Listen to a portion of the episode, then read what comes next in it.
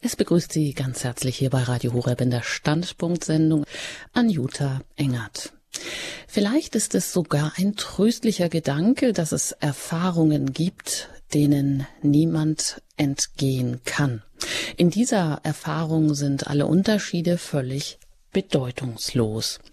Ja, sie eint uns. Diese Erfahrung ist auch unser ständiger Begleiter, ohne dass wir uns das immer bewusst machen. Sie ist radikal und unumkehrbar. Die Rede ist vom Tod. Und gerade weil er unumkehrbar ist und uns unerwartet trifft, müssten wir doch eigentlich vorbereitet sein auf unseren Tod. Wie unangenehm es auch immer sein mag, wir müssen uns dem Tod stellen, vor dem Tod unser Leben verantworten. Es gab Zeiten, da hing die sogenannte Kunst des Sterbens, die Ars Moriendi, von der Kunst des Lebens, der Ars Vivendi, ab. Und die Kirche hat diesen Zusammenhang auch immer betont. Und eigentlich wissen wir ja auch, wer versöhnt mit dem Leben ist, der kann auch versöhnt sterben. Das ist vielleicht manchmal ein lebenslanger Prozess. Ja, und so eine tiefe heilende Versöhnung zu erfahren, das können wir auch meistens nicht selber machen. Wir können es uns von einem personalen, liebenden Gott schenken lassen. Gerade der christliche Glaube ist es ja, der durch das Sterben, den Tod und die Auferstehung Jesu den Tod seine Schrecklichkeit genommen hat. Und demnach ist der Tod, ja, man könnte sagen, wie eine Neugeburt. Das Sterben ist gleich den Geburtswehen der kommenden Herrlichkeit. So gesehen entspricht es geradezu der Würde des Menschen, sich den Fragen des eigenen Sterbens zu stellen. Denn das Sterben ist heute wohl von komplexen Fragen eben auch rund um eine Hochleistungsmedizin geprägt. Und deshalb wollen wir uns heute auch der christlichen Patientenvorsorge widmen und fragen, wie der Umgang mit dem Ende des irdischen Lebens denn auch sein kann, sinnvoll gestaltet werden kann. Und dazu darf ich ganz herzlich begrüßen unseren heutigen Gast und Experten, Dr. Michael Feil. Einen wunderschönen guten Abend an Sie. Guten Abend, Engert. Sie sind Theologe, Sozialpädagoge, Sozialethiker, Geschäftsführer der Glaubenskommission der Deutschen Bischofskonferenz und dort auch Fachreferenz im entsprechenden Referat und ja, haben auch mitgearbeitet an der christlichen Patientenvorsorge. Vielleicht, ähm, bevor wir uns da direkt einsteigen in das Thema und auch da die ein bisschen vorstellen, noch einmal die Frage, ja, das Sterben, wie vollzieht sich das eigentlich in unserer heutigen Gesellschaft? Man könnte ja meinen, ähm, so Geburt und Sterben, das sind ja eigentlich natürliche Prozesse, aber sind sie das heute eigentlich irgendwie gar nicht mehr? Die einzigen Vorgänge, die aber eigentlich jeden Menschen betreffen. Aber was bedeutet der eigene Tod gesellschaftlich? Bedeutet das, sich dann auch mit allen Möglichkeiten einer komplexen Hochleistungsmedizin vorab schon einmal auseinanderzusetzen? Kann man das so sagen? Wie würden Sie das beurteilen, Herr Dr. Feil? Ja, ich denke, zunächst mal muss man dazu sagen, dass die moderne Hochleistungsmedizin, die moderne Medizin uns natürlich unheimlich viel an, an Vorteilen und an Positiven bringt. Sie erhöht die Lebenserwartung der Menschen ganz enorm. Aber sie ist eben auch ein, ein eigentümlicher Komplex, mit dem man sich beschäftigen muss. Sie hat tatsächlich das Thema Tod und Sterben für uns heute ziemlich verändert. Es ist eigentlich mittlerweile der Normalfall, dass wir eben nicht einfach so zu Hause äh, einfach irgendwann mal sterben, wie das früher der Fall war, sondern äh, niemand von uns stirbt eigentlich mehr ohne medizinische Betreuung. Das ist sehr positiv, aber es hat eben auch Aspekte, die dies zu bedenken gilt. Und dafür gibt es die christliche Patientenvorsorge als Orientierungshilfe, um sich mit diesen Dingen auseinanderzusetzen. Mhm, Sie sagen früher, das ist ein gutes Stichwort, denn wahrscheinlich denkt man so an äh, die guten alten Zeiten oder war das vielleicht sogar zu allen Zeiten so, dass das Leben ja noch nicht so von so einer technischen Beherrschbarkeit geprägt war? Konnte man da eigentlich leichter sterben oder sind da eben auch alte vor allem und, oder auch natürlich junge Menschen einfach immer schwächer geworden, irgendwann gestorben, wie so eine, ja, man könnte sagen, verloschen wie eine brennende Kerze? Oder ist dieser Wunsch einfach und in Würde zu Hause eben auch in, in einer Privatsphäre, in der, Umge also in der gewohnten Umgebung zu sterben, sterben zu dürfen, Ist das eine, eine Idealvorstellung? Ja, ich glaube, das ist schon eine Idealvorstellung. Also wenn man sich das mal so realistisch überlegt, die Menschen in früheren Zeiten sind auch in, in allen Altersstufen gestorben und an allen möglichen Krankheiten und Verletzungen. Äh, und, ähm, also die Vorstellung, früher sind alle Menschen zu Hause lebenssatt und alt im Bett gestorben und konnten sich noch von ihren Angehörigen verabschieden. Das ist auch eine Idealvorstellung. Das ist natürlich das, was sich die Menschen immer gewünscht haben. Aber tatsächlich ist das wirklich nur einem Teil der Menschen immer zu Teil geworden. Die anderen hatten schon immer die Situation, dass sie äh, irgendwo unterwegs oder durch eine Verletzung oder durch Naturkatastrophen, durch Krieg, Krankheit äh, gestorben sind und eben nicht so ein Lebensende hatten. Da darf man sich auch keine romantischen Vorstellungen machen. Ja, das ist vielleicht ganz gut, sich das bewusst zu machen, weil wir doch alle dazu neigen, die, ja, den, den Tod und das, das Sterben einfach mal von uns wegzuschieben. Im Leben wollen wir uns ja ungerne damit beschäftigen. Jetzt war das wohl aber zu anderen Zeiten anders. Da war das vielleicht wirklich auch noch normaler. Oder eben, was hat denn die Kunst des Lebens, also diese Ars Vivendi mit der Kunst des Sterbens, der Ars Moriendi zu tun? Ist das so ein Gedanke, der uns heute total fremd ist? Oder ist das ein eigentlich auch ähm, genuin christlicher Gedanke, dass das Sterben eben zum Leben auch irgendwie dazugehört und ja, sich in vielen Lebensvollzügen vielleicht auch schon so eine Art Sterben mitvollzieht. Wie kann man denn das Sterben, ja, annehmen? Ist das eigentlich nur so auf Grundlage mh, hm, als Christ möglich, in der man eben auch die Hoffnung dann auf ein Leben nach dem Tod hat und diese Hoffnung auch dahingehend verwandeln kann, dass der Tod, ja, wie es eben so heißt, sein Stachel, sein Schrecken verliert? Also ich glaube, die Frage, wie man mit dem Tod umgeht, ist, ist so alt wie die Menschheit. Äh, das ist ja, die Anthropologen machen ja oft den, den Punkt, wo Menschen wirklich Kultur entwickeln, daran fest, wie sie ihre Toten bestatten. Und das ist sehr früh. Also die Frage, wie geht man mit dem Tod um, das hat die Menschen schon immer umgetrieben. Sie haben auch einerseits, wenn Sie die Bibel aufschlagen, zum Beispiel im Buch Jesus Sirach, diesen Vers, der da heißt, O Tod, wie bitter bist du, wenn man dich, wenn man an dich denkt. Äh, also auch da gab es schon die Vorstellung, der Tod ist bitter und äh, es ist eigentlich etwas, mit dem man sich gar nicht beschäftigen möchte. Auf der anderen Seite haben Sie schon in der alten griechischen Philosophie bei äh, Sokrates die Vorstellung, dass das ganze Leben nichts anderes ist als ein Sterben lernen. Also es gab immer diese, diesen Zwiespalt einerseits äh, den Tod wegschieben wollen, mit ihm nichts zu tun haben wollen, was völlig verständlich ist. Ähm, die Vorstellung, da in eine finstere Ungewissheit zu gehen, über die wir nichts wissen, äh, über die wir nur Hoffnung haben, das ist jetzt nicht unbedingt das, was man sich für sofort wünscht. Auf der anderen Seite äh, hat der Tod aber die Menschen auch immer beschäftigt. Da gibt es ja eben diesen diesen alten Hymnus, mitten im Leben sind wir vom Tod umfangen, der das deutlich macht. Äh, und das war vielleicht den Menschen früher ein bisschen stärker bewusst als heute. Heute haben wir manchmal den Eindruck, durch unsere Kultur und Zivilisation, durch unsere Technik und unsere Sicherheit, die wir in dieser Technik haben, können wir den Tod äh, mit Sicherheit wegschieben. Wenn wir genauer hinsehen, ist es aber eben nicht so, sondern es ist bis heute so, dass wir nicht wissen, wann unsere Stunde geschlagen hat, dass wir nicht wissen, wann der Tod für uns eintritt. Ja, und dass wir deswegen gut daran tun, uns bei Zeiten damit zu beschäftigen.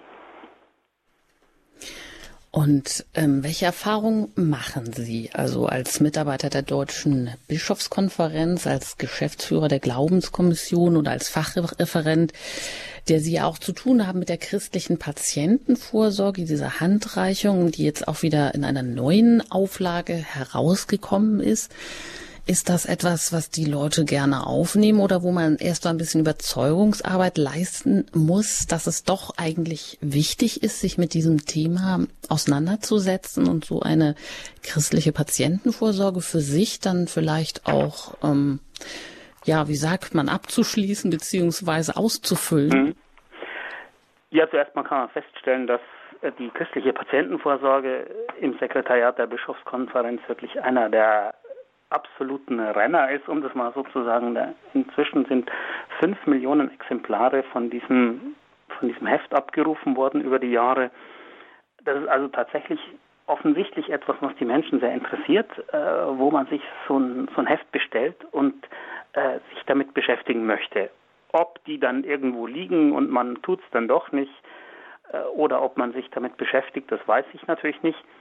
Aber das Interesse ist schon sehr groß und das Bewusstsein wächst auch, glaube ich, äh, bei den Menschen, dass angesichts der Situation, die durch die moderne Medizin entstanden ist, es tatsächlich sinnvoll und notwendig ist, sich rechtzeitig mit dem Thema Krankheit und Sterben zu beschäftigen, um für diese Situation dann äh, auch den eigenen Willen kundtun zu können. Ja, Sie haben eingeschaltet bei Radio Horeb hier in der Standpunktsendung heute an diesem Sonntagabend und wir sprechen über die christliche Patientenvorsorge, um den Umgang mit dem Ende des irdischen Lebens. Mein Gesprächspartner und Experte ist Dr. Michael Feil. Er ist Theologe und Sozialpädagoge, auch Sozialethiker, tätig als Geschäftsführer der Glaubenskommission und Fachreferent der Deutschen Bischofskonferenz. Und auch Sie haben natürlich wie immer die Möglichkeit, sich im Laufe dieser Sendung hier einzumischen, auch Ihre Fragen an den Mann sozusagen zu bringen über die christliche Patientenvorsorge und alles, was damit zusammenhängt. An dieser Stelle gebe ich Ihnen schon einmal die Nummer auch durch. Das ist die 089 517 008 008, unter der Sie uns später erreichen. Und hier geht es gleich auch weiter nach der Musik mit der Frage, warum man eigentlich so eine christliche Patientenvorsorge braucht oder wozu sie sinnvoll ist.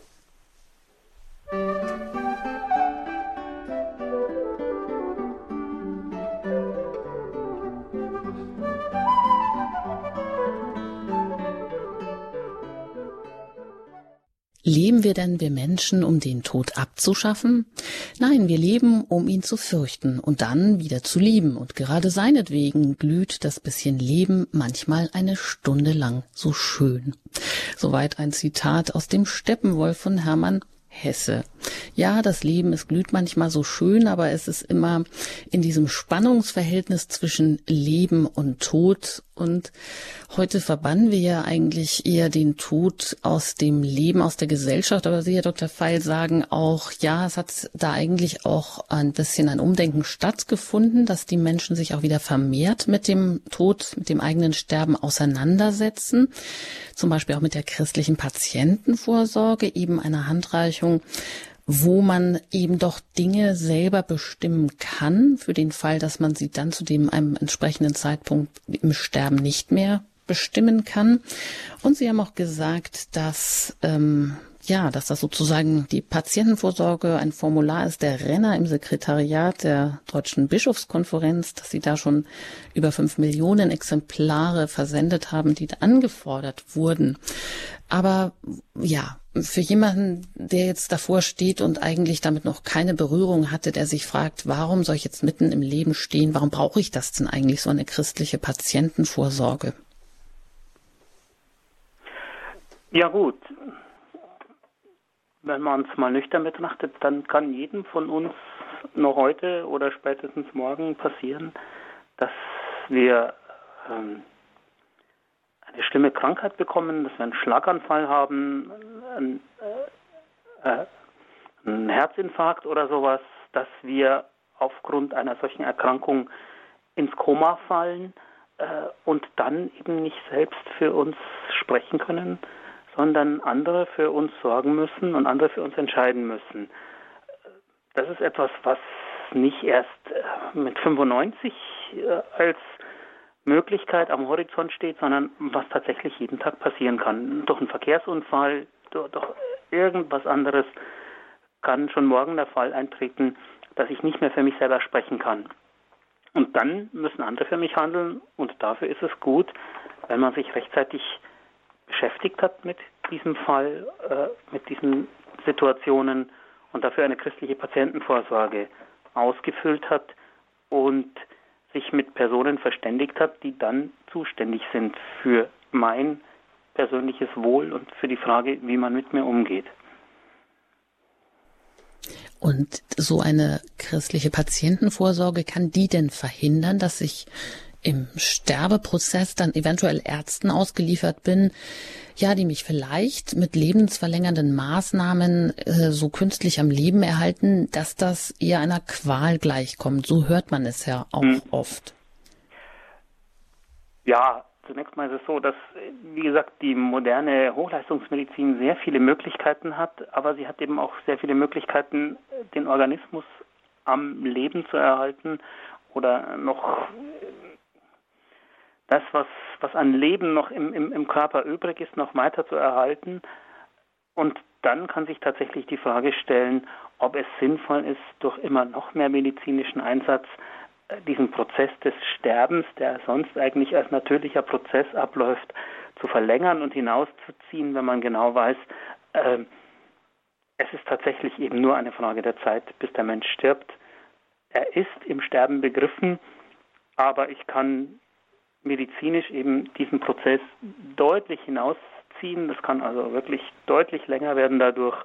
Und dann stellt sich die Frage, ist es tatsächlich sinnvoll, alles noch zu tun, was medizinisch möglich ist, oder gibt es auch eine verantwortete Behandlungsbegrenzung, um einen natürlichen Tod zu ermöglichen?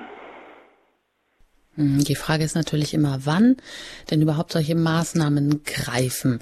Also gibt es zum Beispiel auch routinemäßige lebenserhaltende Maßnahmen, die eben dann ähm, Sterbenden sogar eher schaden als helfen. Also beispielsweise, wenn im Krankenhaus beding bestimmte Abläufe sind ja routiniert. Also wenn Flüssigkeit über die Vene gegeben wird, weil ein Sterbender vielleicht ja unter einer gewissen ähm, ja, dass er nicht verdurstet, dass er nicht austrocknet.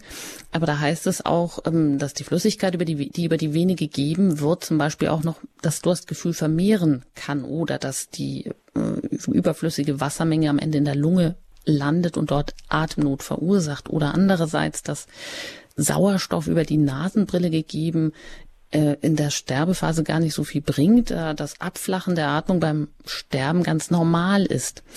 Das sind natürlich jetzt alles so, so Grenzfragen und ich finde, es ist da schwierig als Laie da überhaupt eine Entscheidung zu mhm. treffen. Inwieweit kann ich da vorab schon ähm, vielleicht festlegen, dass ich in dem ein oder anderen Fall das vielleicht eher nicht möchte? Ja, also vorab muss man dazu sagen, das sind natürlich alles sehr komplexe medizinische Fragen, wo es wirklich in jedem Fall individuell auf den einzelnen Fall und auf die einzelne Fallkonstellation ankommt. Da kann man ganz wenig pauschal vorher sagen, in dem und dem Fall so und so verhalten. Äh, das ist ganz schwierig. Ich bin auch kein Mediziner, deswegen kann ich in diesen medizinischen Fragen auch keine kompetente Auskunft geben. Aber es ist tatsächlich so, ähm, dass es eben Fälle gibt, in denen äh, ein Sterbeprozess im, im Laufen ist und wo es dann die Frage ist, hat es einen Sinn, diesen Sterbeprozess hinauszuzögern? Es gibt eben bei Menschen, die, die im Sterben liegen, so berichten es die Mediziner und die Pflegenden immer wieder. Es gibt auch das Phänomen, dass jemand dann eben, wenn er, wenn er in der letzten Phase des Sterbens ist, aufhört, Nahrung zu sich zu nehmen und auch aufhört, Flüssigkeit zu sich zu nehmen und dann ist es Teil des Sterbeprozesses. Anders ist es natürlich, wenn jemand im Koma liegt, im Wachkoma, äh, dann ist die Versorgung mit Flüssigkeit und Nahrung eine ganz andere Frage. Also das ist jeweils von Fall zu Fall sehr unterschiedlich.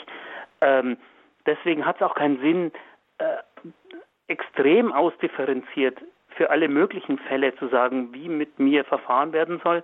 Andererseits muss es aber einigermaßen konkret sein, damit diejenigen, die dann hinterher für mich entscheiden müssen, tatsächlich mit meinen Angaben etwas anfangen können.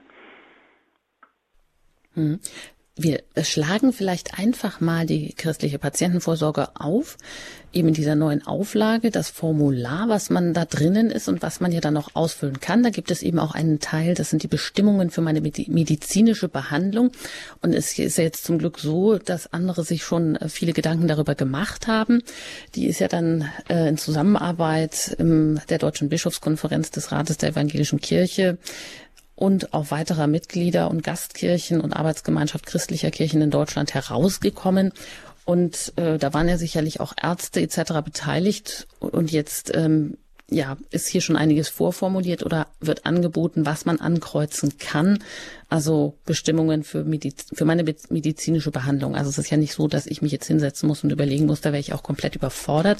Aber vielleicht gehen wir da mal ganz kurz auf einige Punkte ein. Was ist Ihnen ja da vielleicht ähm, wichtig, was man ankreuzen kann und wo es Sinn macht, vielleicht vorab das schon einmal ja in den Blick zu nehmen?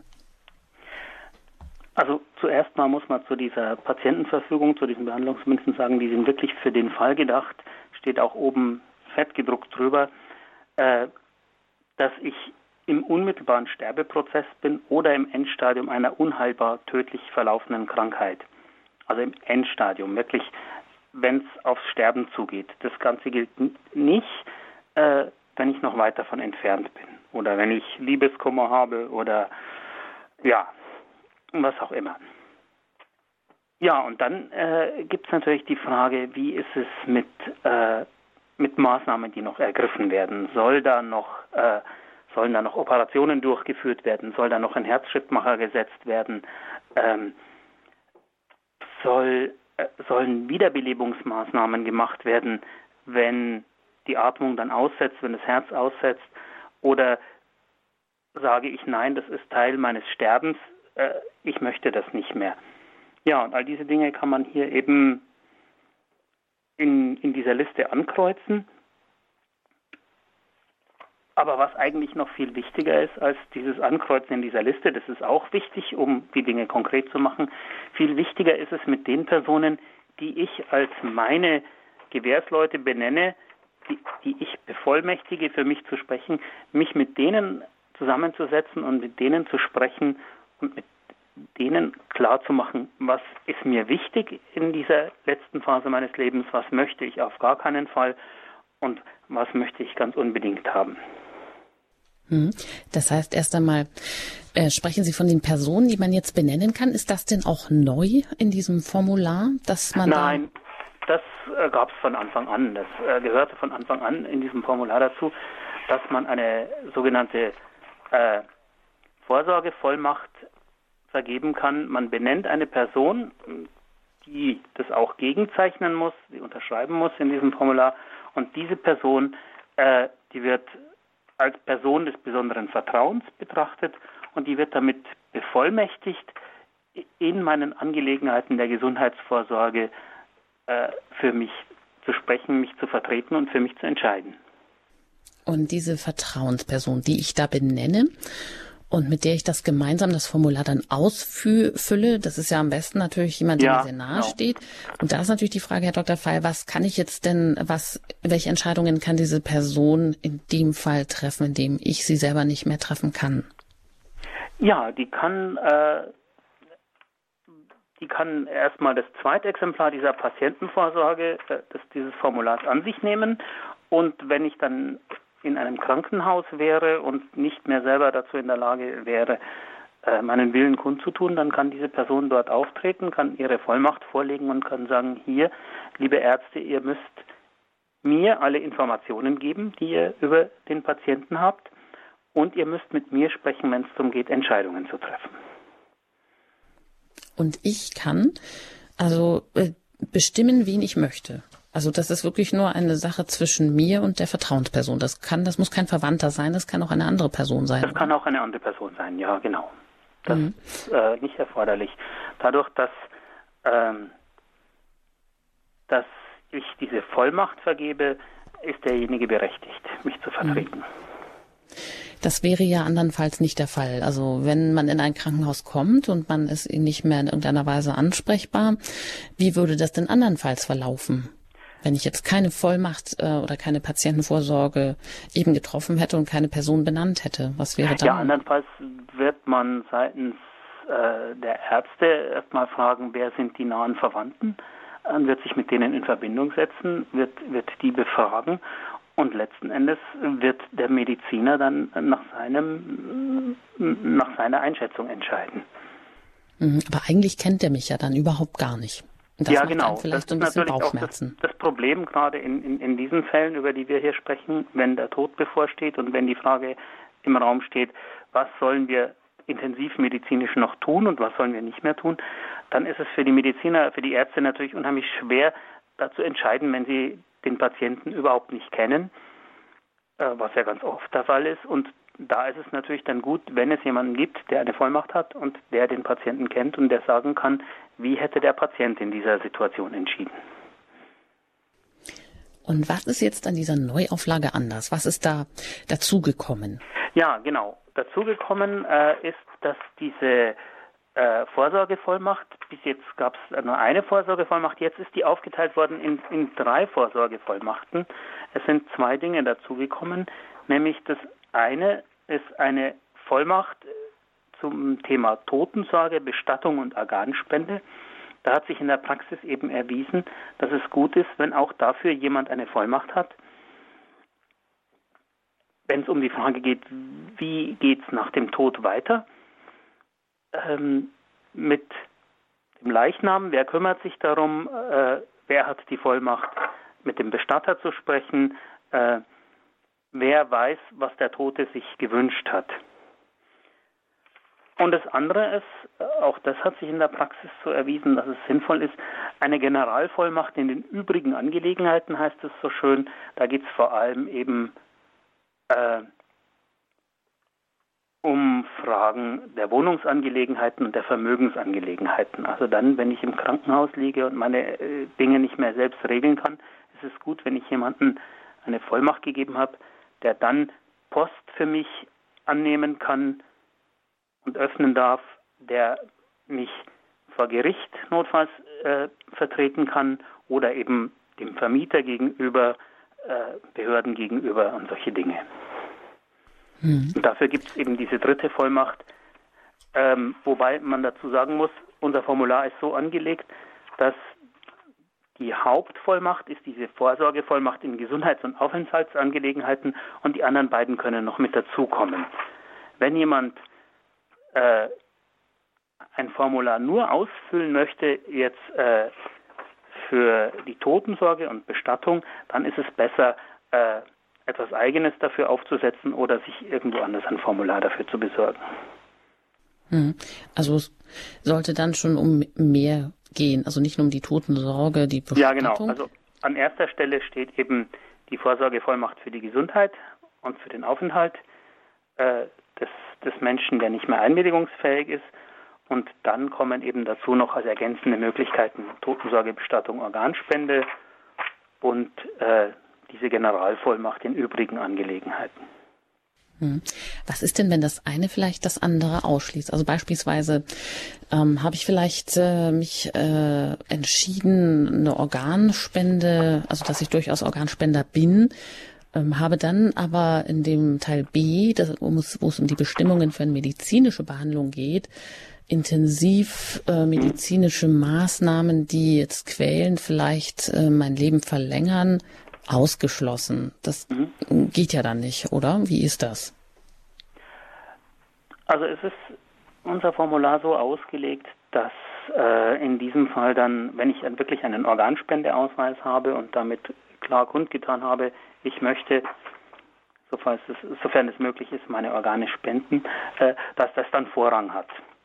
Das heißt, dann würden auch dann, wenn ich angekreuzt habe, ich möchte keine intensivmedizinischen Maßnahmen, dann würde man sagen, wenn die Person aber Organe spenden will, dann brauchen wir für eine kurze Zeit nochmal zusätzliche Intensivmaßnahmen, um diese Organspende zu ermöglichen. Mhm. Und was schließt das dann oder was bedeutet es, wenn ich mich dafür entschieden habe? Ja, macht das vielleicht auch andere Prozesse dann unmöglich? Also dann kann ich ja eigentlich nicht mehr sagen, ich möchte zu Hause sterben oder ich möchte, soweit medizinisch möglich ist oder vielleicht auch palliativ zu Hause behandelt werden. Da müssten Sie vielleicht auch noch mal kurz erklären, was palliativ dann genau bedeutet. Also ich bin jetzt kein Mediziner und kann das eben auch nicht so äh, ganz konkret praktisch erklären, wie dann der Ablauf bei einer Organspende aussieht. Aber klar ist, dass äh, die Organspende nur dann erfolgen kann, wenn der Patient äh, im Stadium des sogenannten Hirntods ist. Das ist in Deutschland auch so vorgeschrieben. Der Hirntod muss von zwei unabhängig voneinander agierenden Medizinern festgestellt werden. Es muss also festgestellt werden, dass es keine Gehirnaktivität mehr gibt, sondern äh, dass nur, nur noch in Anführungszeichen der Kreislauf des Körpers künstlich aufrechterhalten wird und damit die Organe noch am Laufen sind, aber das Gehirn bereits gestorben ist. Und mhm. dann, in diesem Zustand, kann dann eben eine Organentnahme erfolgen, um die Organe zu spenden. Wie das im konkreten Fall dann mhm. aussieht, ob das dann ähm, mit einem Sterben zu Hause vereinbar ist, ähm, da kann ich Ihnen nicht so wirklich viel drüber sagen. Ich würde mal vermuten, äh, wenn jemand in hohem Alter zu Hause stirbt, dann äh, stellt sich die, die Frage nach der Organspende auch nicht mehr. Organspende ist ja vor allem dann, wenn Menschen eben durch Unfall oder durch plötzliche schwere Erkrankungen eben in diesen Zustand des Gehirntods kommen und dann als Organspender in Frage kommen. Und haben Sie da schon einfach auch Rückmeldung bekommen? Wie wird das aufgenommen, dass man jetzt hier dieses neue Formular der Patientenvorsorge jetzt ein bisschen ja differenzierter vielleicht ähm, aus äh, oder ausgestellt hat, dass man ihm diese Vorsorge Vollmacht, wie Sie sagen, in drei eben aufgeteilt hat. Einmal was die Gesundheit belangt und, und alles, was damit zusammenhängt und den Aufenthalt eben im Krankenhaus, dass man darüber ja selber etwas mitbestimmen kann, dass man sich selber eben seine Vorstellungen, wie man bestattet werden möchte, schon mal zum Ausdruck bringen kann. Das ist ja auch eigentlich was Wichtiges und eben auch, ob man ähm, sich als Organspender zur Verfügung stellt oder nicht. Und eben auch, dass man noch die Generalvollmacht in übrigen Angelegenheiten auch noch verfügen kann. Da wäre jetzt natürlich auch noch die Frage, welche Angelegenheiten genau das betrifft. Aber erstmal, Dr. Feil, ähm, ja, haben Sie da schon eigentlich äh, Rückmeldung, dass das positiv aufgenommen wird, dass das jetzt hier nochmal unterschieden wird? Ähm, nein, da haben wir noch nicht viel Rückmeldungen. Wir haben, das Einzige, was wir an Rückmeldungen haben, ist, dass eben das Formular sehr rege bestellt wird, dass auch schon wieder viele tausend Exemplare verschickt wurden. Aber äh, für so eine differenzierte Rückmeldung aus der Praxis ist es noch ein bisschen zu früh. Das Formular gibt es ja auch noch nicht so lange. Ähm, das wird sich zeigen. Aber klar war eben, dass diese, diese Erweiterung der Vollmachten auch tatsächlich auf Wunsch der Praktiker so eingeführt worden ist, weil aus der Praxis die Rückmeldung kam, äh, die Menschen finden es nicht gut, wenn sie dann für diese Dinge wieder irgendwo anders sich ein Formular besorgen müssen. Äh, deswegen haben wir das mit aufgenommen. Das heißt, und das hört sich ja gut an, das dient also der Vereinfachung weil man ja mh, hm, manchmal schon ja, etwas in gewisser Weise, ja, genau. Also vorher war das eben so, dass, dass man gesagt hat, die christliche Patientenvorsorge ist tatsächlich nur für diese Frage der Gesundheitsvorsorge und Aufenthaltsangelegenheit. Äh, andere Dinge muss man über andere Formulare regeln. Und da hat sich eben in der Praxis erwiesen, das wird als kompliziert und äh, schwierig empfunden. Und deswegen hat man gesagt, gut, dann nehmen wir diese Vollmachten hier auch mit in die christliche Patientenvorsorge auf. Mm, und wenn es dann auch um so eine Generalvollmacht geht, also in übrigen Angelegenheiten sagen Sie, kann die greifen, das heißt auch in ähm, was Wohnungen betrifft, was Vermögen betrifft, inwieweit greift die denn da? Also ich meine, geht das schon so weit, dass Teile, die ich vielleicht auch in einem Testament verfassen kann, eigentlich jetzt schon hier auch hineinfließen in diese christliche Patientenvorsorge, dass ich das damit auch schon abdecke? Nee, Testament ist schon nochmal was ganz anderes. Ähm, Testament ist ja eben eine Verfügung im, im Todesfall.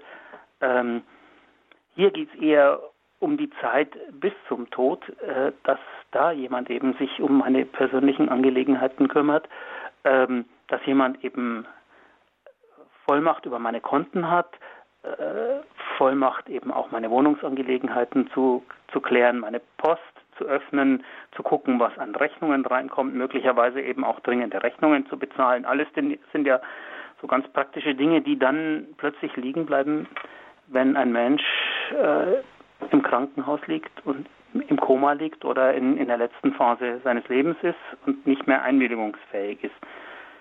Ja, und dafür ist diese Vollmacht äh, gedacht.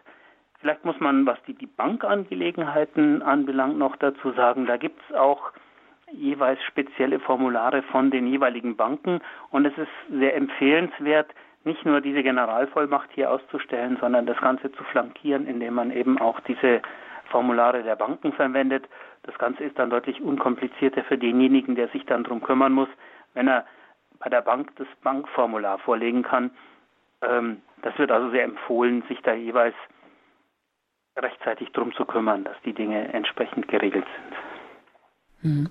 Also genau, um das nochmal festzuhalten, das ist immer gut, denke ich, hier auch ähm, abzugrenzen.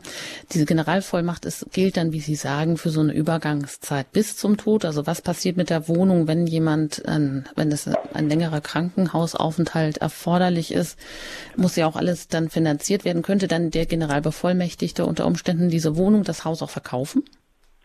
Nein, äh, also ich bin auch kein Jurist, deswegen kann ich auch da nicht so furchtbar viel differenzierte Dinge sagen, aber so viel weiß ich, dass eben äh, Grundstücksgeschäfte, äh, Grundstücksverkäufe, Hausverkäufe äh, eine eigene Vollmacht benötigen. Wenn man für jemand anders ein Haus verkaufen will oder ein Grundstück, dann braucht man eine notariell beglaubigte Vollmacht dafür.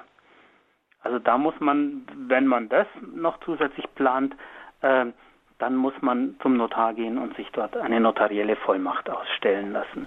Sonst geht das gar nicht. Und äh, dann gibt es eben auch bestimmte Dinge, wie zum Beispiel einen Erbvertrag, den kann überhaupt niemand für jemand anders abschließen. Der ist nur höchstpersönlich abzuschließen. Hm, also, also da ähm, das eine in das andere natürlich auch schon über. Ne? Was passiert nach dem Tod, was passiert noch vor dem ja, Tod? Ja, genau, genau. Also hier in der Vollmacht heißt es übrigens, das wollte ich noch ergänzen, bei der Generalvollmacht, die Vollmacht soll über meinen Tod gültig sein, bis sie von meinen Erben widerrufen wird. Das ist ja dann, wenn das Testament eröffnet wird, dann äh, treten die Erben das Erbe an und von da an haben die natürlich die Vollmacht über alles, was an persönlichen Dingen da ist. Hm, das ist also genau geregelt, wann der Übergang dann praktisch ist. Ja, genau. Mhm. Also es geht eben um, um diese Zeit zwischen dem Zeitpunkt, wo ich nicht mehr selber bestimmen kann und dem Moment, wo der Erbe dann eben in meine Nachfolge eintritt. Und damit in dieser Zwischenzeit nicht äh, alles brach liegt und niemand sich kümmern kann, dafür gibt es diese Generalvollmacht. Ja, Sie haben hier eingeschaltet in der Standpunktsendung bei Radio Horeb hier heute an diesem Sonntagabend. Ich bin im Gespräch mit Dr. Michael Feil, er ist Theologe, Sozialpädagoge, Sozialethiker, Geschäftsführer der Glaubenskommission der Deutschen Bischofskonferenz und im dortigen Sekretariat Fachreferent. Und wir sprechen heute über die christliche Patientenvorsorge, über den Umgang mit dem Ende des irdischen Lebens. Und bei der Patientenvorsorge, da ist eben auch jetzt eine äh, aktualisierte, eine neue Auflage herausgekommen, ähm, die nochmal einiges, ähm, ja, wie wir gesagt haben, unterscheidet, differenziert, diese Vorsorgevollmachten nochmal unterteilt hat ja, und vielleicht haben Sie selber auch schon die ein oder andere Erfahrung und haben auch selber eine Patientenvorsorge ein Formular ausgefüllt und haben sich schon das ein oder andere gefragt oder vielleicht haben sie auch Berührungsängste und haben sich an dieses Thema noch nie herangemacht, weil sie mir gedacht haben, ja, das schiebe ich noch ein bisschen ähm, vor mir her, das interessiert mich im Moment vielleicht noch gar nicht, aber vielleicht haben sie auch gesehen, dass es ein oder andere doch ganz sinnvoll ist, wenn ich jemanden schon mal bevollmächtige, Entscheidungen in meinem Sinne zu treffen, wenn ich es nicht mehr kann. Ja, Sie sind auch herzlich eingeladen, sich jetzt hier zu melden, wenn Sie eine Frage haben um das ganze Thema christliche Patientenvorsorge, dann können Sie jetzt gerne anrufen unter der 089517008 008 und wenn Sie außerhalb von Deutschland anrufen, dann wählen Sie bitte erst die 0049 und dann 89517 008 008. 8. Nach der Musik geht es hier gleich weiter mit unserem Thema in der Standpunktsendung.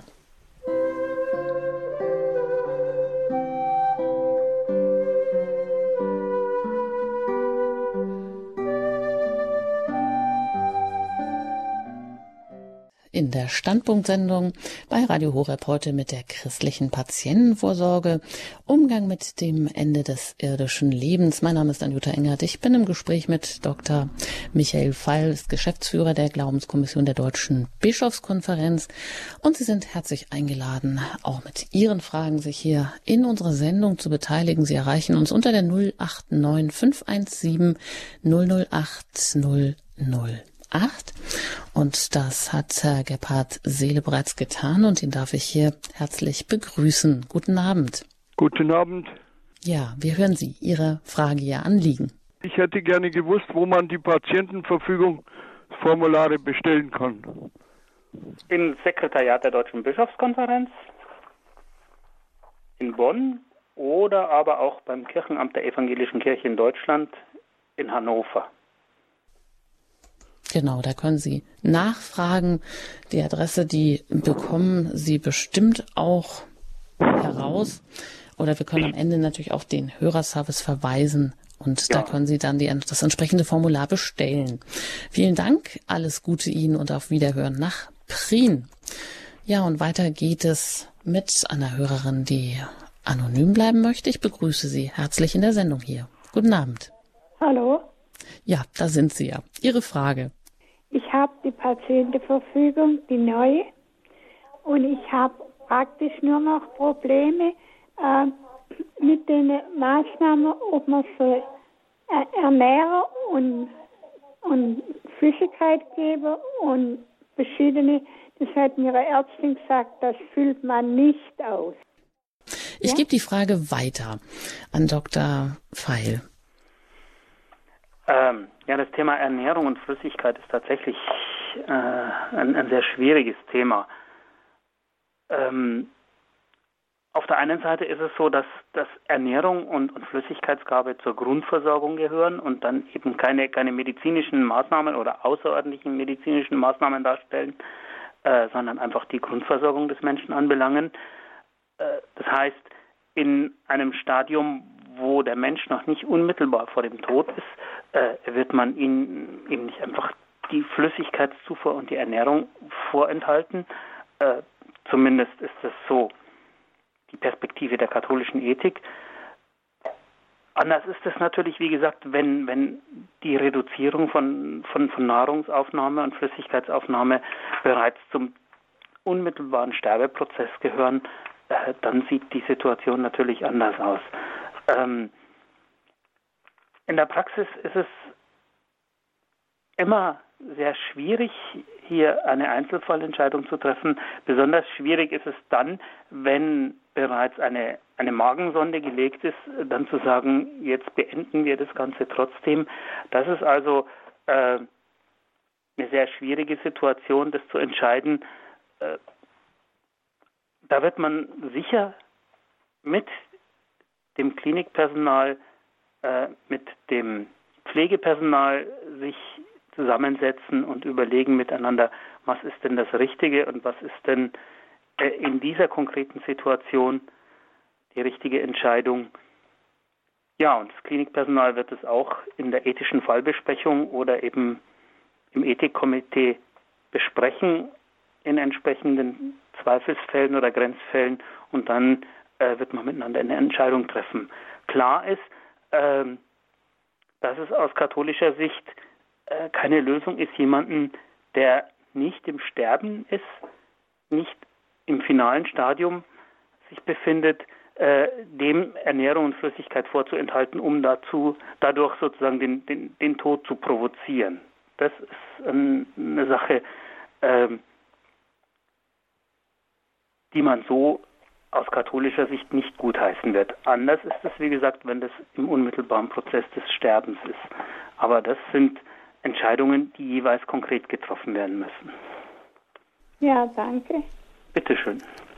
Auf Wiederhören. Vielen Dank für den Anruf und für diese Frage. Es ist ja doch immer wichtig, dann, wenn Sie Fragen stellen, die Sie vielleicht einfach schon Erfahrung haben und ähm, mit dem Ausfüllen vielleicht auch nicht klarkommen, so wie jetzt eben die eine Hörerin gerade dann gefragt hat. Man kann ja hier diese Bestimm Bestimmungen ausfüllen für meine medizinische Behandlung und das ist doch dann immer wieder gut, nochmal zu unterscheiden. Also Herr Dr. Feil, ich kann jetzt hier also ankreuzen, das ist ja hier schon so vorgegeben, dass auf künstliche Beatmung verzichtet werden soll zum Beispiel oder dass keine künstliche Ernährung hm? ähm, gegeben werden soll oder auch eine künstliche Flüssigkeitszufuhr reduziert werden soll.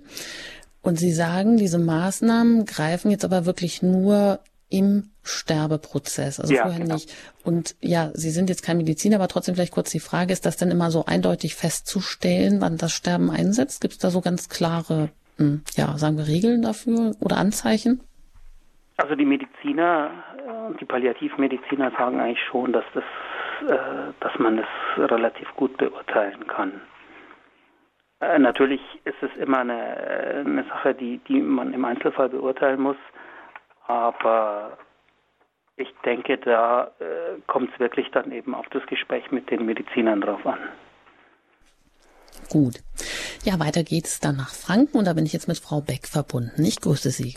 Äh, ja, guten Abend. Ich hätte erst einmal eine Frage. Was ist denn der Unterschied zu der christlichen und der normalen, sage ich mal, Patientenverfügung? Also ich wäre auch interessiert an der christlichen. Mhm. Ich war letzter beim Vortrag, aber da war es nicht so konkret. Sie haben jetzt gesagt, die gibt es bei der Deutschen Bischofskonferenz und bei der Evangelischen Kirche, oder? Mhm. Ja, genau. Genau.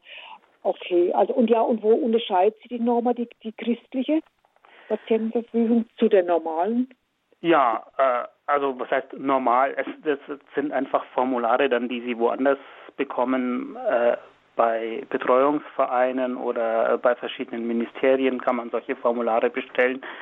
Die christliche Patientenvorsorge äh, hat natürlich als ihr Spezifikum, dass sie dieses Thema Tod und Sterben ganz speziell äh, vor dem Hintergrund eines christlichen Verständnisses vom Leben und Sterben aufgreift.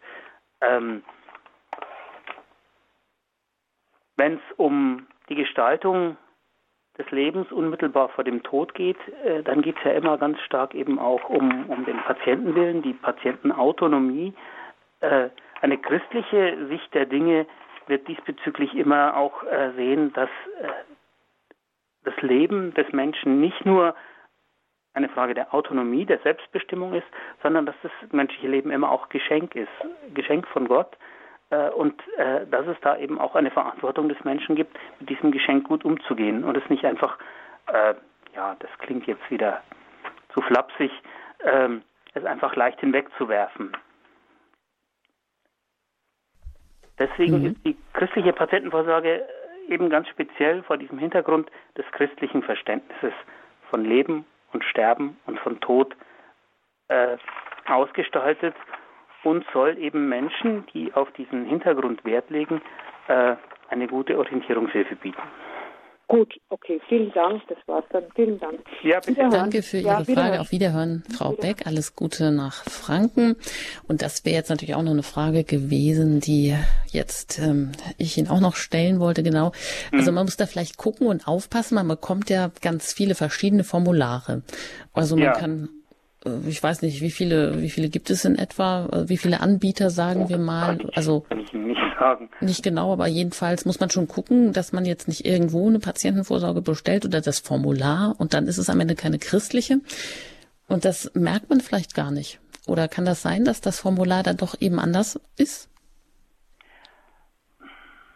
Ja, klar, natürlich äh, kann es eben äh, vor allem sein, dass es mit so Themen wie äh,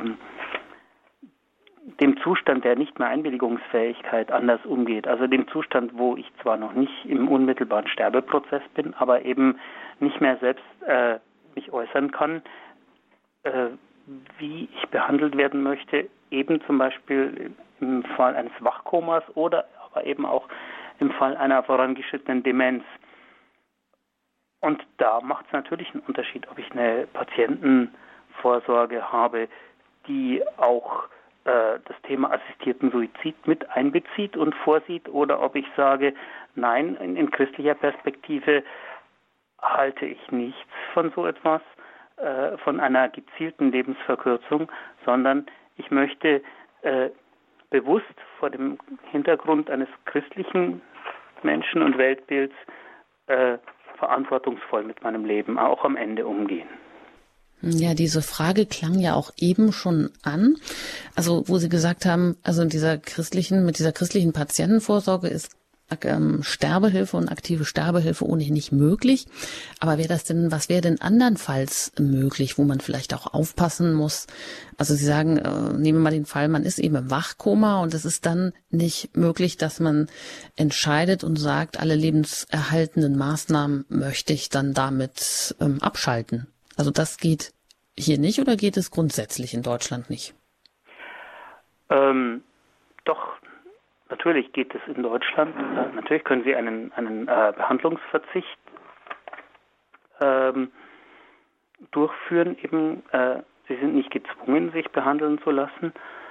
Ähm, ja, diese Möglichkeiten haben Sie durchaus und äh, Sie müssen natürlich jetzt nicht das Formular der christlich, christlichen Patientenvorsorge verwenden, aber wenn Sie ein anderes Formular verwenden, dann müssen Sie eben äh, auch bewusst hingucken, äh, wie mit diesen Dingen umgegangen wird.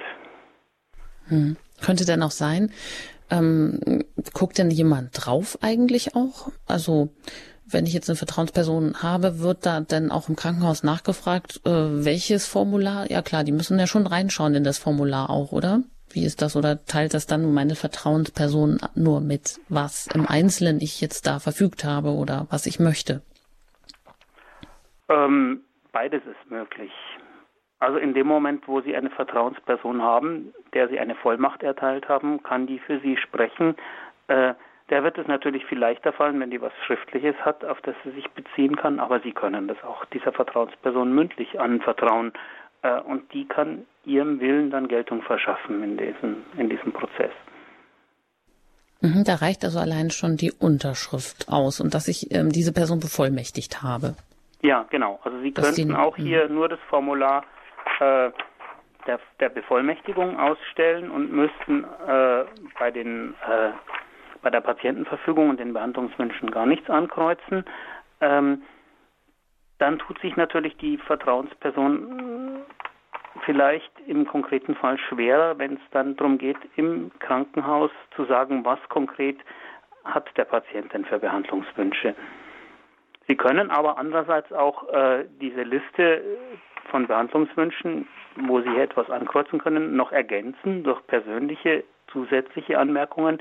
Sie können Ihrer Vertrauensperson einen Brief schreiben, in dem Sie nochmal festlegen, was ihnen wichtig ist. Und auch das kann die Vertrauensperson dann verwenden, ähm, um ihrem Willen zur Geltung zu verhelfen. Mhm, da habe ich also noch Möglichkeiten, auch noch mal persö was Persönliches mit einzubringen, was vielleicht ja, in dem Formular klar, gar nicht natürlich. vorgesehen ist. Ah ja, das ist auch gut zu wissen. Ja, eine weitere Hörerin darf ich begrüßen. Ich bin verbunden mit Schwester Paula. Guten Grüß Abend. Gott. Grüß Gott. Grüß Gott. Ich wenn es recht ist, ich möchte etwas sagen zu der Frage, wie sich die christliche Patientenverfügung und die anderen Formulare, die staatlichen, unterscheidet. Und ja, da ist ein ganz gravierender Unterschied bei den staatlichen Formularen. Ich habe gerade eins in der Hand. Da ist zum Beispiel beim Abbrechen der Ernährung oder der Flüssigkeit und auch anderen Stellen immer wieder die, Vor die Formulierung drin, selbst wenn der Todeszeitpunkt noch nicht absehbar ist. Ja, genau. Und mit dieser Formulierung, wenn der Todeszeitpunkt nicht absehbar ist, fehlt einfach der Unterschied zwischen schwerer Behinderung und Sterbenden. Ja, genau. So auch da steht auch ganz ausdrücklich, zum Beispiel beim Ab Abbrechen der Ernährung der Flüssigkeit, insbesondere in Situationen, in denen der Tod nicht unmittelbar bevorsteht. Ja, genau. Und das ist, äh, also so wenn ich unsere christliche Überzeugung richtig verstehe, ist damit schlicht manches zu wählen, was wir als Euthanasie verstehen. Man muss ja dran denken, es gibt auch behinderte Kinder, die künstlich ernährt sind seit ihrer Geburt. Ja, Kinder, die mit Spastik genau. geboren ja. sind. Ja. Und wenn die dann erwachsen sind, sie leben die immer noch mit der künstlichen Ernährung und auch das sind Situationen, in denen der Tod nicht absehbar ist. Und wenn man in einem, durch einen Unfall in einer Situation ist wie dieses behinderte Kind, könnte man mit der staatlichen Verfügung den Behandlungsabbruch verfügen. Vielen Dank, ja, in dem Fall Schwester ist Paula. Es natürlich so, dass, dass das Kind selber keine Patientenvorsorge ja, ausfüllen kann. Das Kind kann es nicht, aber ich benutze das ja. als Vergleich. Ich ja, kenne keinen klar, genau, Unterschied genau, aus der medizinischen Sicht kenne ich keinen Unterschied zwischen einer Gehirnschädigung, die bei der Geburt entstanden ist, oder die im, bei einem 60-Jährigen durch einen Schlaganfall entstanden ist. Ja. Und der Abbruch, äh, rechtlich ist der beim Kind äh, nicht mit der Patientenverfügung möglich. Aber da sind in der staatlichen Patientenverfügung Möglichkeiten, den eigenen Tod absichtlich herbeizuführen. Ja, genau. Das ist natürlich der Punkt, an dem die christliche Patientenverfügung besonders sensibel ist und besonders mhm. sorgfältig mit dieser Thematik umgeht. Ja. Äh, genau. Ich meine, Von bei daher der ist es, äh, wenn einem in dieser Hinsicht äh, die christliche Perspektive am Herzen liegt, ist es natürlich äh, völlig empfehlenswert, auch die christliche Patientenversorge zu verwenden, weil sie dann wissen, da befinden sie sich auf, auf einem guten Boden. Mhm. Bei der christlichen Patientenvorsorge, da sind ja zwei Textbausteine für den, die Situation der Behinderung. Und da habe ich mit dem zweiten schon Schwierigkeiten. Ja, da, geht es um, um, um das Wachkoma. Und ja. diese zwei Textbausteine fürs Wachkoma, genau, ja. Ja, aber auch ein Wachkoma-Patient, bei dem zweiten ist der Behandlungsabbruch nach einem Jahr wählbar. Und da muss man aus pflegerischer Sicht, da kenne ich mich schon ein bisschen aus, äh, schon damit rechnen, dass die Menschen Wahrnehmungsfähigkeiten haben nach einem Jahr. Mhm. Und da steht ganz sanft formuliert drunter, dass die Katholi katholische Kirche den Textbaustein nicht so gern hat. Ja, genau. Äh, da das hätte ich mir eine deutlichere ähm, Formulierung gewünscht. Ja, an, äh, an, an der Stelle merken Sie natürlich, dass dieses Formular ein ökumenisches Formular mhm. ist, äh, was in der, in der Erstellung des Ganzen ein, ein großer Wert war, äh, worauf man sehr viel Wert gelegt hat. Äh, es ist immer besser, wenn man solche Dinge äh, in den Kirchen gemeinsam machen kann und mhm. auf den Weg bringen kann. Aber an dieser Stelle gab es tatsächlich äh, schon ganz am Anfang bei der ersten Auflage der Patientenverfügung ähm, das Problem, dass da die Sichtweise unter den christlichen Kirchen auch nicht immer ganz eindeutig und gleich ja. ist äh, und die katholische Kirche hier eine äh, sozusagen eine etwas strengere Linie äh, führt bei dem Ganzen und deswegen hat man sich auf diese Möglichkeit geeinigt, um das um das Formular eben ökumenisch zu halten, hat man zwei Textbausteine eingefügt. Den einen sozusagen für den, die die katholische Variante haben wollen und den anderen äh, für diejenigen Christen, äh, die diesbezüglich äh, sich nicht an diese strenge katholische Richtlinie halten wollen. Ja, das ist immer dann natürlich ähm, es ist in gewisser Weise ein Kompromiss, aber es ist auf alle Fälle so äh, deutlich gekennzeichnet, dass Sie wissen, ähm, wenn Sie diese sehr vorsichtige, strenge katholische Linie sich wünschen, dann haben Sie hier den richtigen Textbaustein dafür. So, aus meiner Dank, pflegerischen Sicht ist die äh, katholische äh, Sicht das, was sich in der Praxis bewährt. Ja, das ist schön zu hören. Prima. Vielen Dank, dass Sie uns hier hingewiesen haben, auch nochmal auf diese Unterschiede im staatlichen Formular und auch in der christlichen Patientenvorsorge, dass Sie da einfach ähm, ja Ihren Beitrag hier noch mit eingebracht haben. Danke und Danke. alles Gute Ihnen und auf Wiederhören. Wiederhören. Ja, vielleicht sollte man da auch noch mal kurz nachfragen, mhm. wenn es also jetzt äh, im staatlichen Formular so formuliert ist, dass man die Ernährung abbrechen kann, zum Beispiel oder lebenserhaltende Maßnahmen, selbst wenn der Todeszeitpunkt nicht absehbar ist. Was heißt das denn im Punkto Sterbehilfe? Weil die aktive Sterbehilfe ist ja hierzulande nicht erlaubt, oder? Ähm, nein, die aktive Sterbehilfe ist nicht erlaubt. Äh, was aber möglich ist hierzulande, ist äh, die, die Beihilfe zum Suizid. Also die zur Verfügungstellung von, von tödlichen Medikamenten zum Beispiel, die derjenige aber dann selber einnehmen muss. Äh, das ist nur dann in Deutschland verboten, äh, wenn das in einem gewerblichen Rahmen stattfindet. Wenn das in einem nicht gewerblichen, privaten Rahmen stattfindet, dann ist das in Deutschland äh, gesetzlich nicht verboten. Hm. Und passive Sterbehilfe, also das heißt, ja, dass man. Passive Sterbehilfe äh, ist eben äh, der Behandlungsverzicht. Ähm, das ist eben zum Beispiel, wenn man sagt, nein, äh, eine Maßnahme, die jetzt das Leben noch weiter verlängern würde, führen wir nicht mehr durch. das ist das, was man äh, unter dem Stichwort passive Sterbehilfe immer versteht, wobei diese Begriffe auch in der, in der Fachdiskussion äh, umstritten sind. Ähm, die einen verwenden sie noch, die anderen nicht mehr. Ähm, ja, aber es geht jedenfalls bei der passiven Sterbehilfe darum, dass man eben äh, auf bestimmte Behandlung verzichtet.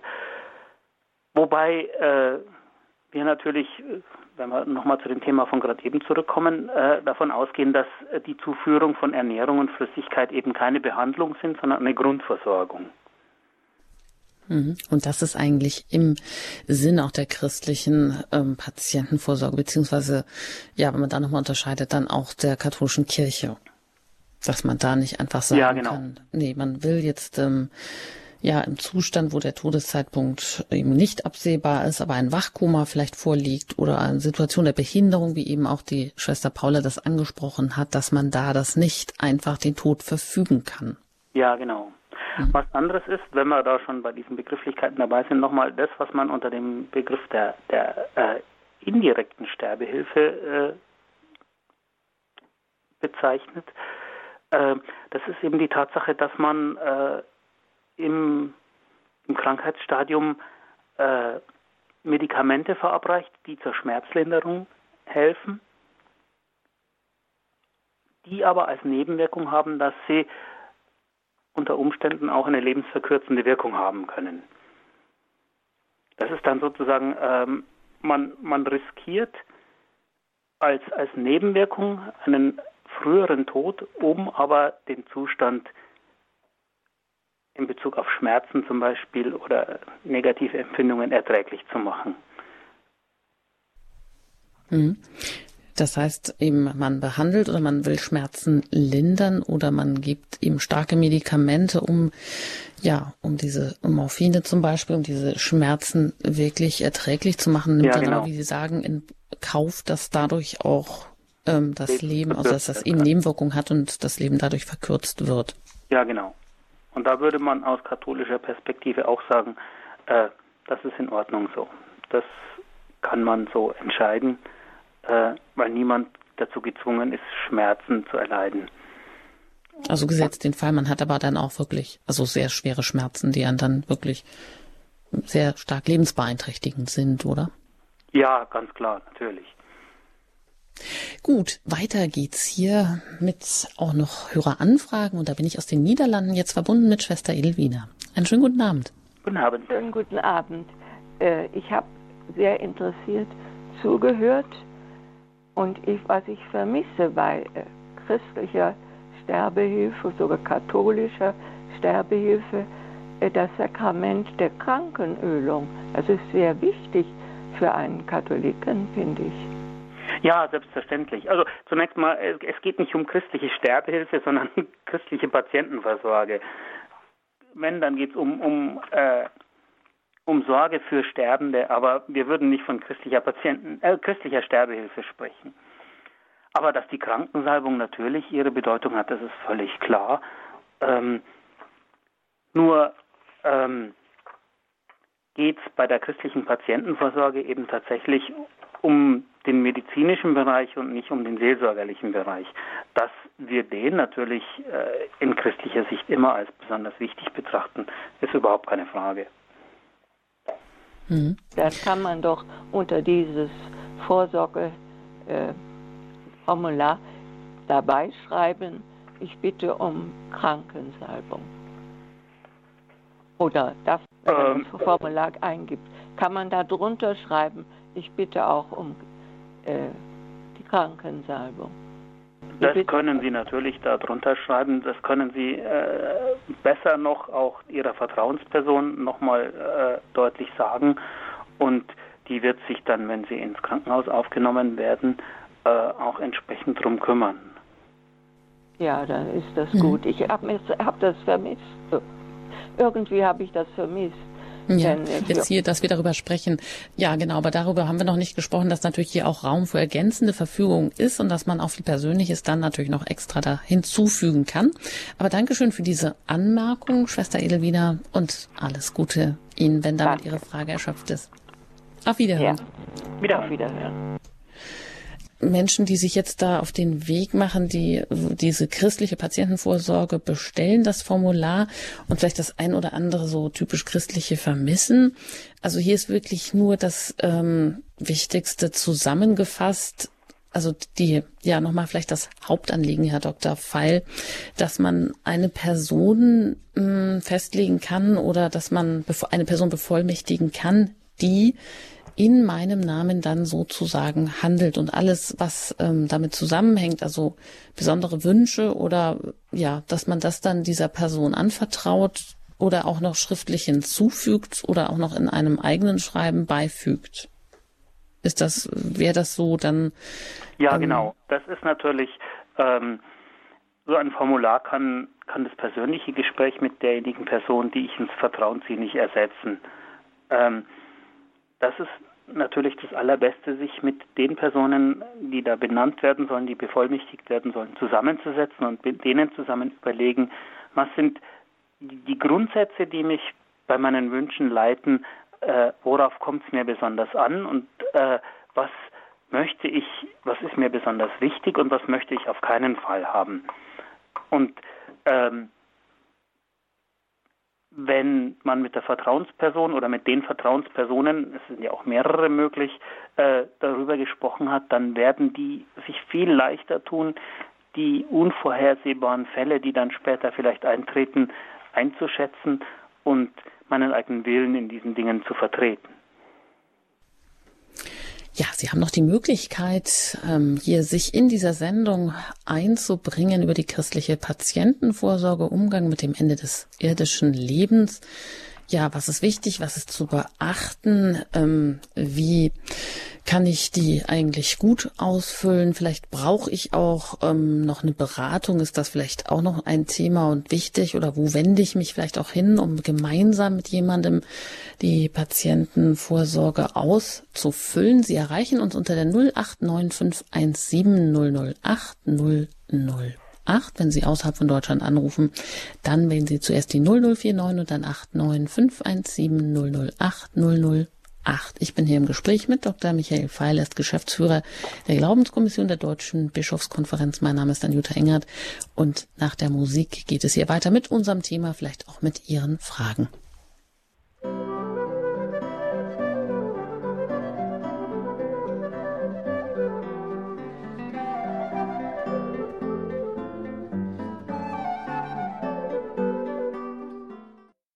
Sie haben eingeschaltet in der Standpunktsendung bei Radio Horeb hier am Sonntagabend. Heute geht es um die christliche Patientenvorsorge. Ich bin im Gespräch mit Dr. Michael Feilest, Geschäftsführer der Glaubenskommission der Deutschen Bischofskonferenz.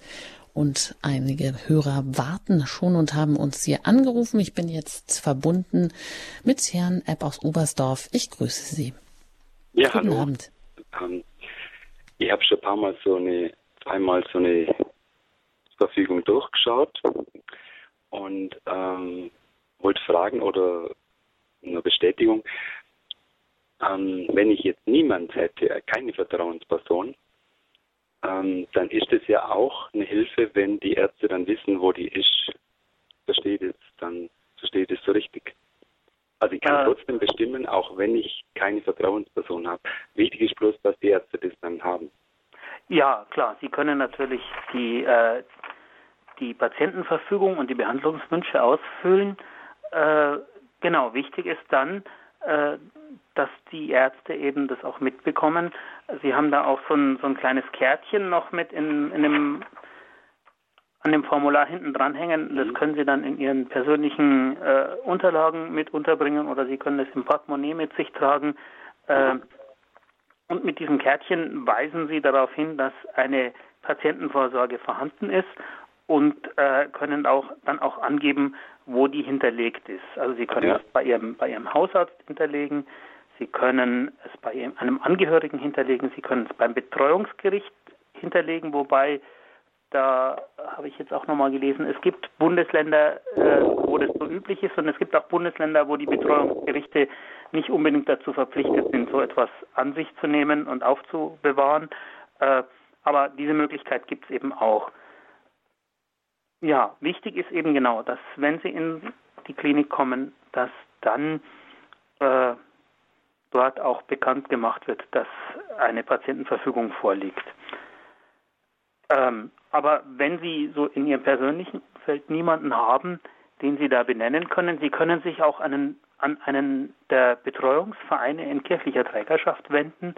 Äh, dort kann man Ihnen auch in dieser Hinsicht weiterhelfen. Dort kann man Ihnen auch jemanden als Vertrauensperson benennen, der das dann für Sie übernimmt, der mit Ihnen Gespräche führt und dann entsprechend ähm, ihre Dinge wahrnimmt. Auch diese Möglichkeit gibt es, wenn Sie jetzt in Ihrem persönlichen Umfeld niemanden finden, den Sie da als Vertrauensperson benennen könnten. Besser ist es eigentlich immer schon, Sie haben eine Vertrauensperson, die dann tatsächlich als Person auch ihre Perspektive wahrnimmt und ihre Wünsche einbringt.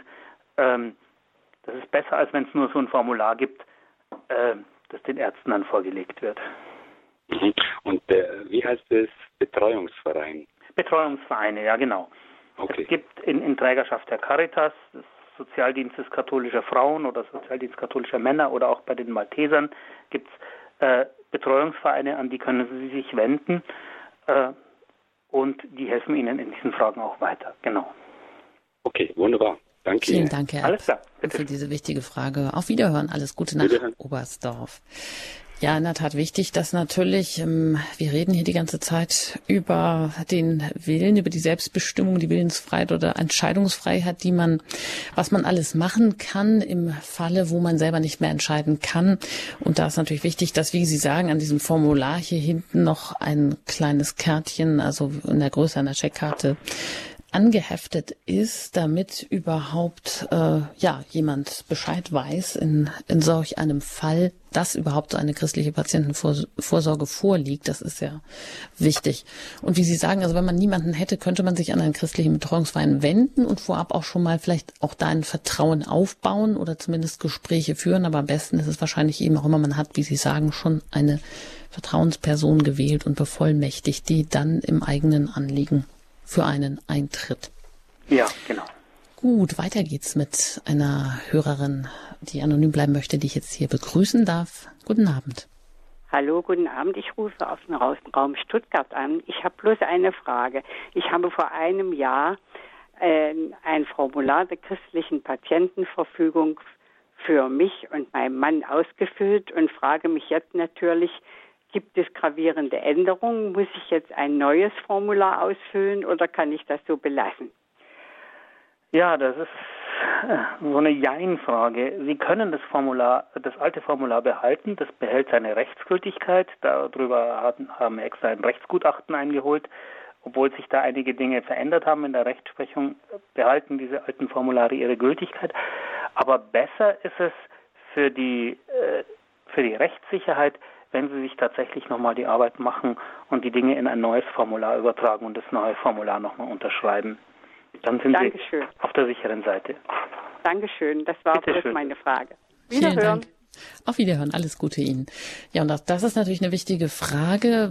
Wann sollte denn oder sollte die ähm, Patientenvorsorge, wenn man sie denn irgendwann einmal ausgefüllt hat und dann sind vielleicht zehn Jahre, 20 Jahre ins Land gegangen, ist es dann nötig, die noch einmal zu erneuern oder wie ist da die Lage?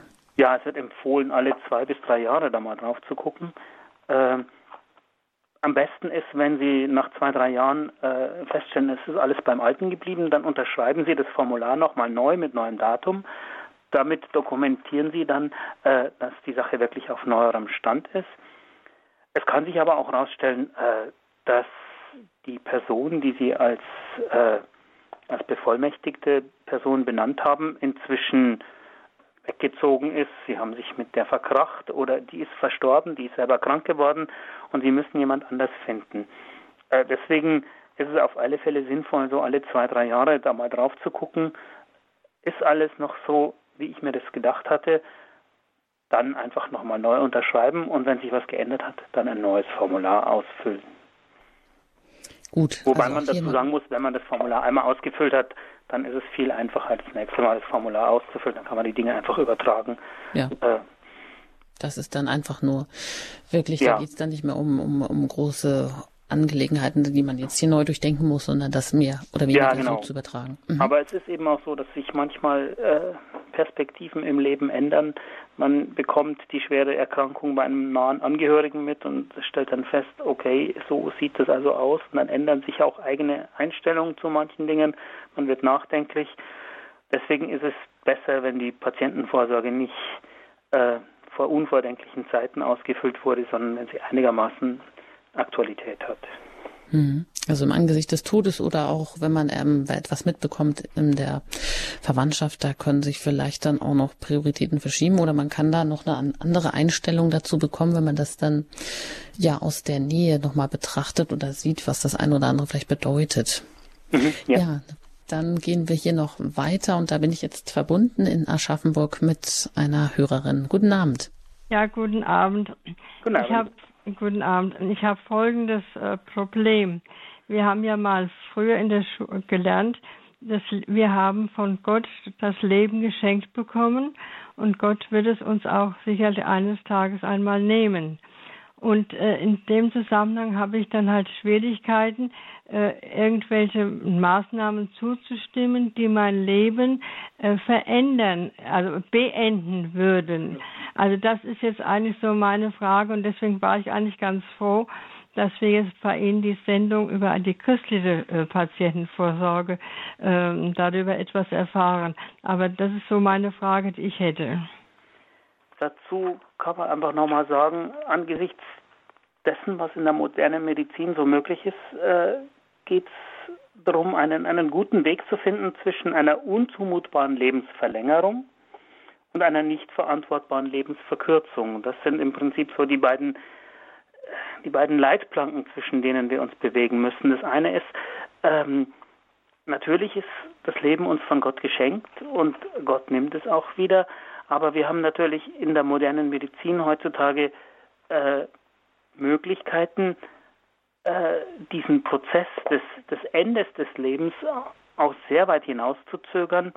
Äh, und da gibt es eben tatsächlich die Möglichkeit zu sagen, nein, ich möchte nicht alles in Anspruch nehmen, was die moderne Medizin da an Lebensverlängerung äh, bietet, weil äh, ich der Meinung bin, es gibt auch so etwas wie einen, einen natürlichen Tod und äh, mein Tod soll auch noch etwas Natürliches haben soll nicht nur von den, von den Geräten und Maschinen abhängig sein.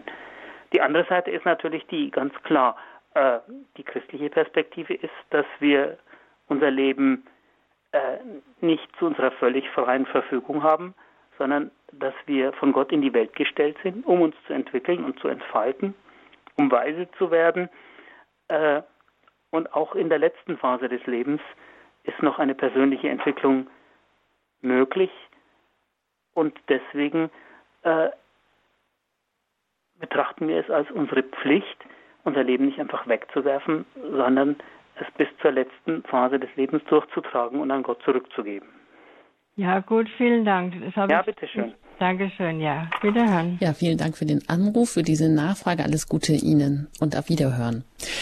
Ja, vielleicht ist es dann auch in diesem Sinne zu verstehen. Sören Kierkegaard hat mal gesagt, wenn wir jemandem helfen wollen, müssen wir zunächst herausfinden, wo er steht. Das ist das Geheimnis der Fürsorge.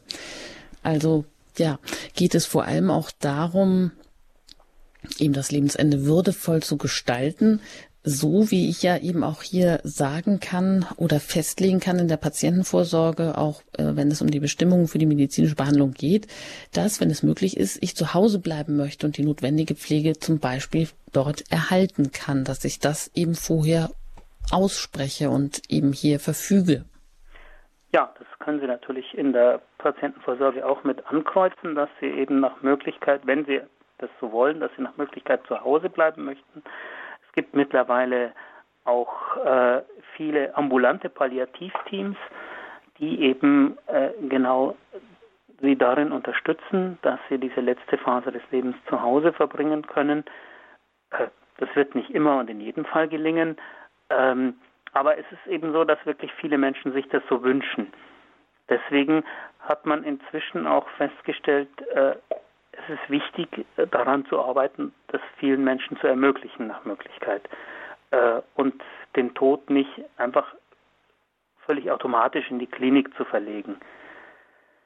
Ja, das mhm. ist ein, ein, ein, berechtigter Wunsch, das Leben dort zu beenden, wo man es gelebt hat und nicht in, in, in der Sonderwelt einer, einer Klinik. Äh, andererseits ist es natürlich so, ähm, wenn es nicht gelingt, äh, dann ist auch in der Klinik ein, ein, ein würdevoller Tod möglich. Und auch in der Klinik ist ein Abschied nehmen möglich unter Umständen, je nachdem, wie der Bewusstseinszustand des Patienten ist. Auch da gibt es inzwischen viel mehr Möglichkeiten. Es gibt Hospize, äh, die speziell darauf eingerichtet sind, Menschen stationär in ihrer letzten Lebensphase zu begleiten. Und es gibt in, in den Kliniken eben die Palliativmedizin, die sich darauf ausrichtet, äh, die Menschen gut zu betreuen in dieser letzten Lebensphase. Mhm, aber das sind vor allem eben diese vielen Möglichkeiten, die es dann erfordern, sich dann doch irgendwie damit äh, schon einmal auseinanderzusetzen, weil das eben ja nicht mehr so natürlich ähm, abläuft, wie es vielleicht einmal war oder wo es äh, Sterben eben dann unausweichlich war und dann war es so Punkt um und ähm, heute gibt's da eben doch viele Möglichkeiten und ja, hören wir vielleicht auch noch hier rein. Zum Schluss der Sendung habe ich noch einen weiteren Hörer, der anonym bleiben möchte. Ich darf Sie hier begrüßen. Guten Abend. Ja, guten Abend, Hoffmann. Hallo. Guten Abend. Äh, ich habe eine Frage und zwar muss man die soll oder sollte man die Patientenverfügung notariell beglaubigen lassen? War erste Frage. Die zweite Frage, wo kriege ich so Patientenverfügung christliche her? Die habe ich die Adresse nicht äh, aufschreiben können, wo ich es durchgegeben habe. Und das dritte ist, wenn jemand äh, beauftragt ist, die Patientenverfügung zu, also der Bevollmächtigte ist und derjenige, der Kranke, ist jetzt von einer gesetzlichen Betreuerin oder Treuer äh, äh bevollmächtigt. Und wie läuft es dann, wenn man persönlich äh, jetzt bestellt wird von der Patientin oder Patienten und er hat aber schon äh, gesetzliche Betreuer? Gilt, was gilt dann? Der gesetzliche Betreuer oder der von der Person persönlich Beauftragte? Also Sie haben, das ist noch ein ganz wichtiger Hinweis. Sie haben hier bei uns in dem Formular auch noch äh, die Möglichkeit, eine Betreuungsverfügung äh, auszusprechen, indem Sie eben hier eine Person benennen, von der Sie möchten, dass die vom Betreuungsgericht als Betreuungsperson für Sie eingesetzt wird. Und das Betreuungsgericht ist dann daran gehalten, äh, wenn die Person geeignet ist dafür, wenn sie jetzt nicht gerade äh, ein unmündiges Kind da einsetzen, äh, dann ist das Betreuungsgericht auch gehalten, diese Person als Betreuer für sie einzusetzen. Sie können also da äh, von vornherein darauf Einfluss nehmen äh, und wenn Sie eine Person Ihres Vertrauens haben, die Sie als äh, als Bevollmächtigte einsetzen, dann wird es sinnvoll sein, auch dem Gericht mitzuteilen über dieses Formular, dass sie diese Person auch als Betreuungsperson vom Gericht eingesetzt haben wollen. Das, äh, diese Bevollmächtigung, die Sie von sich aus aussprechen, da, da geht es eben vor allem um die ersten Dinge, die in der Klinik zu regeln sind. Wenn Sie äh, über längere Zeit nicht einwilligungsfähig sind, dann wird das Gericht eben tatsächlich eine Betreuungsperson für Sie festsetzen, das Betreuungsgericht. Aber da können Sie eben mit diesem Formular vorher auch sagen, wen Sie da haben möchten. Okay. Ist die Frage damit beantwortet oder meinten Sie das im Nachhinein, also ähm, die Person nee, doch wieder da? Nee. Um, ja, nee, es geht eigentlich um das. Äh, ich wollte fragen, ob die, also der, der kranke Mensch, nicht jetzt ich, sondern der kranke Mensch, der schon im Altersheim lebt und krank ist, äh, äh durch einen gesetzlichen Betreuer betreut wird, will aber die Patientenverfügung durch jemand anderes. Ja, das ist möglich. Das ist möglich. Und das genau. muss man aber dann im Gericht beglaubigen lassen. Oh, das ist jetzt eine juristisch etwas knifflige Frage. Das kann gut sein, dass das so ist, ja, dass Sie dann ja. nochmal eine, eine notarielle Beglaubigung brauchen dafür, ja. Oh, Okay, und jetzt wollte ich noch die Adresse wegen der Patienten, der christlichen. Ja, das ist wieder ganz einfach. Die kann ich Ihnen auch nochmal sagen. Die Postadresse ist äh, Sekretariat der Deutschen Bischofskonferenz. Sekretariat Deutsche Bischofskonferenz. Ja. Kaiserstraße 161. Wie heißt die Straße? Kaiserstraße. Ah, Kaiser, mhm. Kaiserstraße. Ja. 161. 161. In 53113 Bonn. Ansonsten können Sie es auch beim Hörerservice okay. nochmal nachfragen. Vielen Dank okay, für Ihre Fragen. Alles Gute Ihnen. Genau, dann kommen wir auch zum Ende der Sendung hier. Ja, das war's heute hier im Standpunkt über die christliche Patientenvorsorge, Umgang mit dem Ende des irdischen Lebens. Ja, ich hoffe, wir konnten Sie doch ein bisschen informieren oder aufmerksam machen äh, auf das ein oder andere, was vielleicht vorher noch nicht so ganz klar war. Und danke Ihnen ganz herzlich, Herr Dr. Feil, dass Sie hier auch zu Gast waren und uns hier Auskunft gegeben haben. Alles Gute Ihnen weiterhin und auf Wiederhören. Ja, danke schön. Auf Wiederhören. Ein herzliches Dankeschön auch an alle Hörer, die eingeschaltet haben und die sich auch rege mit ihren Fragen hier eingebracht haben und auch die Sendung bereichert haben. Weitere Fragen können Sie dann noch über den Hörerservice klären, wenn Sie noch einmal die Anschrift haben möchten. Des Sekretariats der Deutschen Bischofskonferenz bekommen Sie natürlich auch online. Aber den Hörerservice erreichen Sie dann zu den üblichen Bürozeiten unter der 08328 921 110. Ich wünsche Ihnen einen gesegneten Abend und machen Sie es gut. Ihre Anjuta Engert.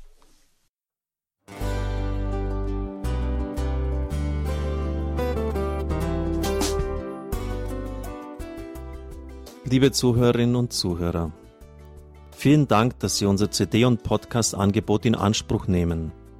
Wir freuen uns, dass unsere Sendungen auf diese Weise verbreitet werden. Dieser Dienst ist für Sie kostenlos. Für uns ist er allerdings mit einem nicht unerheblichen finanziellen Aufwand verbunden. Deshalb sind wir für jede Spende dankbar.